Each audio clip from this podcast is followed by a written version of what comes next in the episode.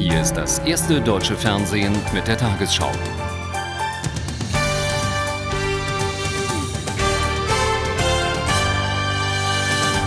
Guten Abend, meine Damen und Herren. Bundeskanzler Schröder plant ein umfangreiches Investitionsprogramm und Einschnitte bei den Sozialsystemen.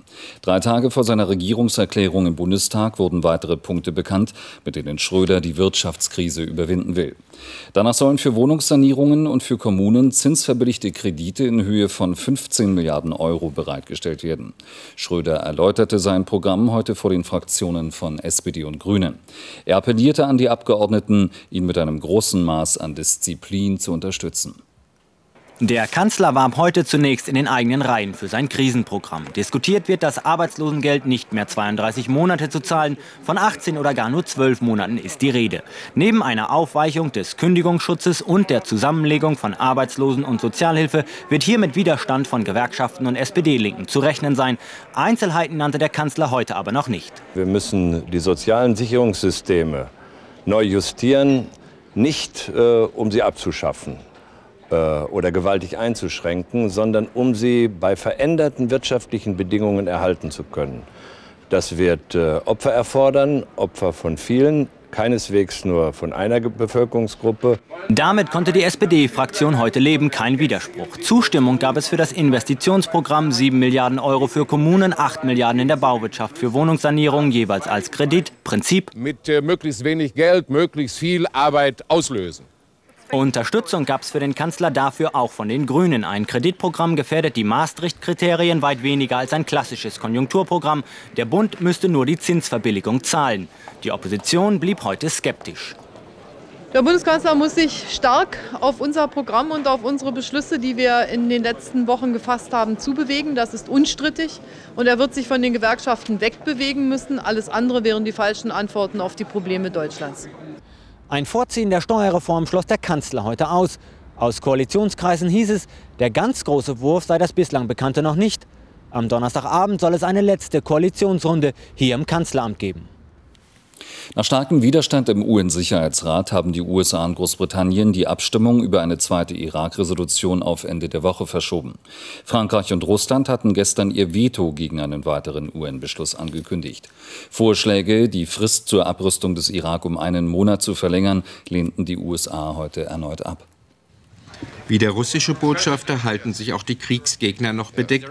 C wird hinter den Kulissen verhandelt. Niemand will zuerst nachgeben bei der Suche nach dem Kompromiss. Wir sehen überhaupt keinen Grund, die Inspektionen abzubrechen für irgendeine Resolution, die Ultimaten enthält und einen Automatismus für eine Gewaltanwendung. Das ist nicht akzeptabel für uns. Die vermeintlich unentschiedenen sechs nichtständigen Mitglieder des Sicherheitsrates hatten gemeinsam den Kompromiss vorgeschlagen. Wir haben vorgeschlagen, innerhalb einer verlängerten Frist bis Mitte, Ende April dem Irak die Erfüllung bestimmter Prüfsteine aufzuerlegen. Bulgarien wie Spanien und Großbritannien gehen darauf ein, um doch noch eine Resolution hinzubekommen. Über all das können wir verhandeln, auch über die Fristen und britische Vorschläge. Es gibt wirklich noch Hoffnung. Der französische Botschafter, noch an der Seite des Deutschen, hat signalisiert, dass er darüber auch gesprächsbereit sei, solange es nicht eine Kriegsermächtigung ist, sondern ein Abrüstungsplan. Ein Kompromissvorschlag hat umso größere Chancen, auch von den USA akzeptiert zu werden, wenn auch die bisherigen Kriegsgegner sich darauf zubewegen und damit Einmütigkeit im Sicherheitsrat wiederhergestellt werden kann. Dann ist der Ball zurück in Bagdad und Saddam Hussein muss die Prüfsteine bestehen, sonst kann ihm niemand mehr helfen. Der britische Premierminister Blair hat Frankreich und Russland davor gewarnt, den irakischen Präsidenten Saddam Hussein mit einem Veto so wörtlich vom Haken zu lassen. Er werde Tag und Nacht arbeiten, um im Sicherheitsrat eine gemeinsame Basis für eine zweite Resolution zu schaffen, sagte Blair in London. Die historische Partnerschaft Europas mit den USA dürfe nicht aufs Spiel gesetzt werden. Bald sollen etwa 300.000 amerikanische Soldaten in der Golfregion stationiert sein. Allein in Kuwait bereiten sich 130.000 Amerikaner auf einen möglichen Einsatz vor. Hier im Camp Coyote südlich der irakischen Grenze trainieren US-Soldaten für den Ernstfall. Wenn ein Krieg beginnen sollte, wären sie unter den ersten, die in den Irak einmarschieren. Bei den Verhandlungen über eine Entschädigung der Hinterbliebenen des Flugzeugabsturzes von Lockerbie ist offenbar eine Einigung erzielt worden. Nach einem BBC-Bericht wurden insgesamt 2,7 Milliarden Dollar zugesagt. Für jede betroffene Familie wären das 10 Millionen Dollar. Bei dem Anschlag auf eine Pan Am-Maschine über der schottischen Kleinstadt waren im Dezember 1988 alle 259 Menschen an Bord sowie elf Bewohner der Stadt ums Leben gekommen. Die Entschädigungszahlungen waren mit einer Aufhebung der UN-Sanktionen gegen Libyen verknüpft worden. Die Gespräche über eine Wiedervereinigung Zyperns sind gescheitert. Das gab UN-Generalsekretär Annan in Den Haag bekannt. Er hatte versucht, zwischen der griechischen und der türkischen Volksgruppe zu vermitteln. Jetzt soll nur der griechische Teil Zyperns in die EU aufgenommen werden. Der Beitrittsvertrag soll wie geplant Mitte April unterzeichnet werden. An Rauf Denktasch, dem greisen Führer der türkischen Zyprioten, beißen sich die Vermittler seit Jahrzehnten die Zähne aus. Das war auch vergangene Nacht so. Seinen Lebenstraum, die Volksgruppe der türkischen Zyprioten in die Unabhängigkeit zu führen, mag er nicht preisgeben. Den Vorschlag der Vereinten Nationen zur Güte, zwei weitgehend voneinander unabhängige Kantone allerdings unter einem gemeinsamen staatlichen Dach zu bilden, lehnte er ab. Das hätte bedeutet, 100.000 türkische Zyprioten umzusiedeln. Hinter der Sturheit von Denktasch stecke das türkische Militär und Ankaras neuer Regierungschef Erdogan im klaren Widerspruch zu gegebenen Versprechen. Für Brüssel ist die Sache klar, Beitrittsverhandlungen mit der Türkei im Jahre 2005 unter diesen Umständen unmöglich. Wenn die Dinge so bleiben, wie sie jetzt sind, äh, dann sehe ich große Schwierigkeiten für die Türkei voraus. Hintergrund. 1974 besetzten türkische Truppen den Nordteil der strategisch wichtigen Mittelmeerinsel. Sie blieben bis heute. Die Insel ist seitdem völkerrechtswidrig zwischen Griechen und Türken geteilt. Allein die Türkei erkennt den Nordteil der Insel als eigenständigen Staat an. Nun wird die Europäische Gemeinschaft nur den griechischen Teil der Insel aufnehmen, aus der Traum, den seit 30 Jahren schwelenden Konflikt zwischen Griechen und Türken durch den Beitritt eines wiedervereinigten Zyperns endlich zu entschärfen. Mitten im Konflikt um die Stationierung von US-Truppen hat sich in der Türkei ein Regierungswechsel vollzogen. Der Chef der islamisch-konservativen Regierungspartei Erdogan ist heute mit der Bildung einer neuen Regierung beauftragt worden. Er löst den bisherigen Ministerpräsidenten Gül ab, der zugunsten seines Parteichefs zurückgetreten war. Erdogan war am Sonntag nachträglich ins Parlament gewählt worden. Mit der Vereidigung der ersten 18 Richter ist in Den Haag der Internationale Strafgerichtshof eröffnet worden. Das neue Gericht soll weltweit Verbrechen gegen die Menschlichkeit, Kriegsverbrechen und Völkermord verfolgen. Die USA, Israel, China und andere Länder verweigern bislang ihre Mitarbeit, weil sie Eingriffe in ihre nationale Souveränität befürchten. Großes internationales Aufgebot, Minister, Monarchen, Regierungschefs aus der ganzen Welt. Ein bedeutender Tag für das internationale Völkerrecht. Seit heute ist, in der Nachfolge des Nürnberger Nazi-Tribunals, erstmals ein ständiger Weltgerichtshof zur Verfolgung von Kriegsverbrechern und Völkermördern eingesetzt. Es hat die Menschheit Jahre gekostet, diesen Moment zu erreichen. Insbesondere das letzte Jahrhundert war gekennzeichnet von unaussprechlichen Verbrechen.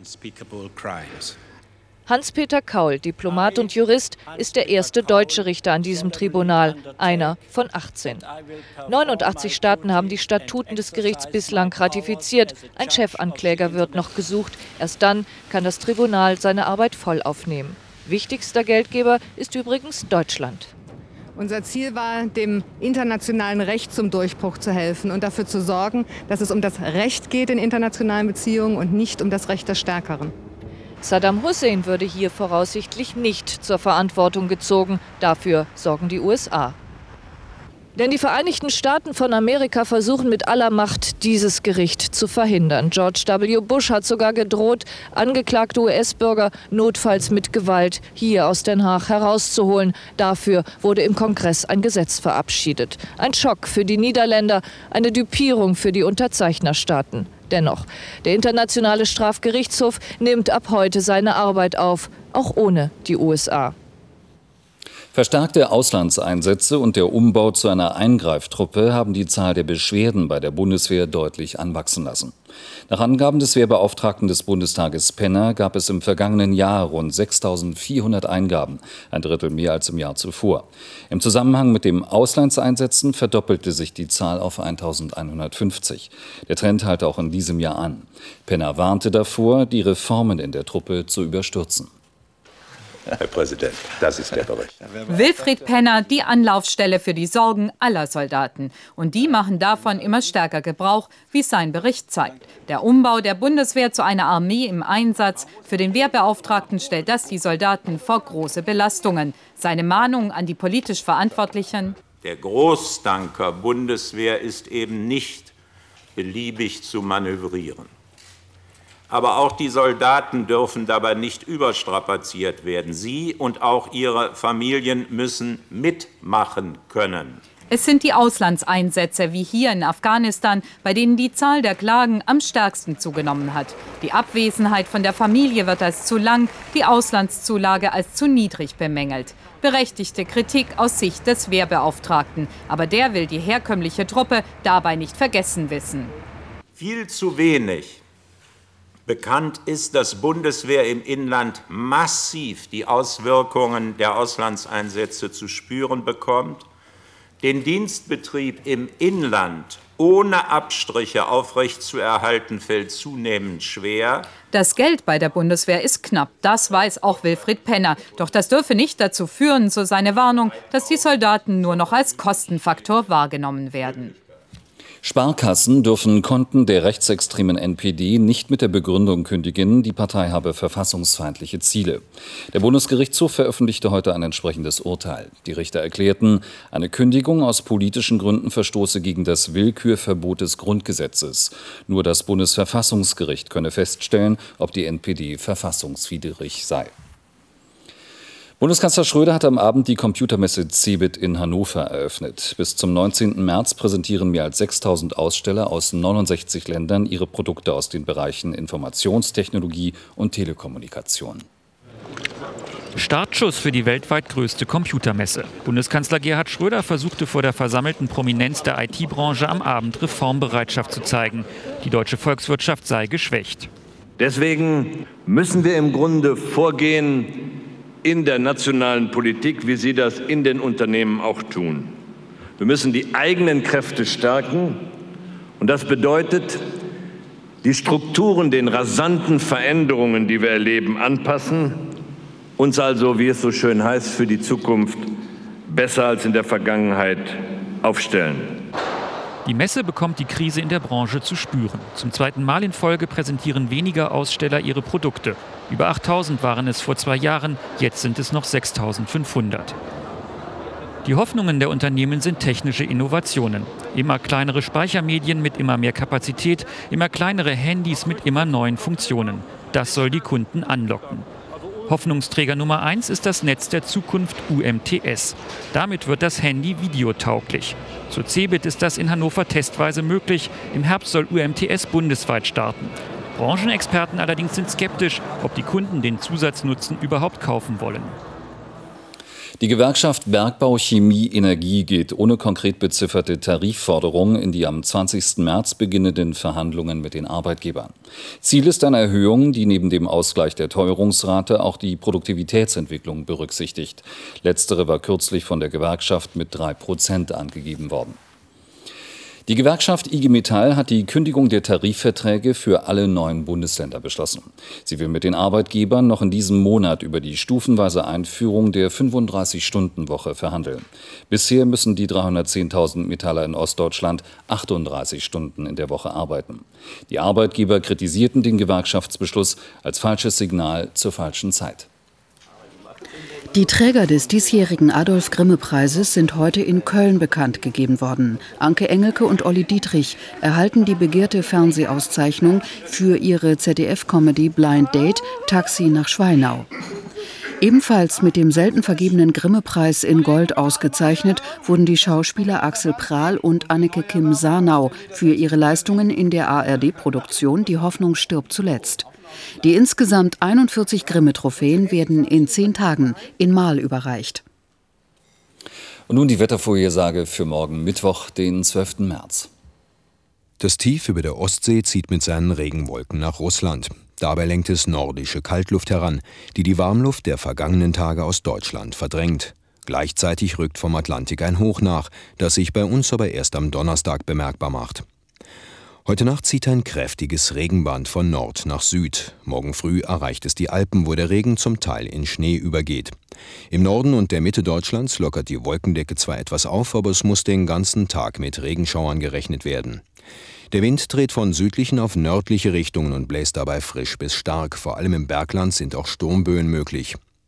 Heute Nacht reichen die Temperaturen von 3 Grad auf Rügen bis 11 Grad am Oberrhein. Dort ist es auch am Tag nicht wärmer, sonst Werte zwischen 5 und 10 Grad. Am Donnerstag wird es noch kühler, aber von Norden auch wieder sonniger. Vor allem am Nordrand von Erzgebirge und Alpen noch einzelne Schneeschauer. Am Freitag und Samstag fast überall mehr Sonne als Wolken und meist trocken.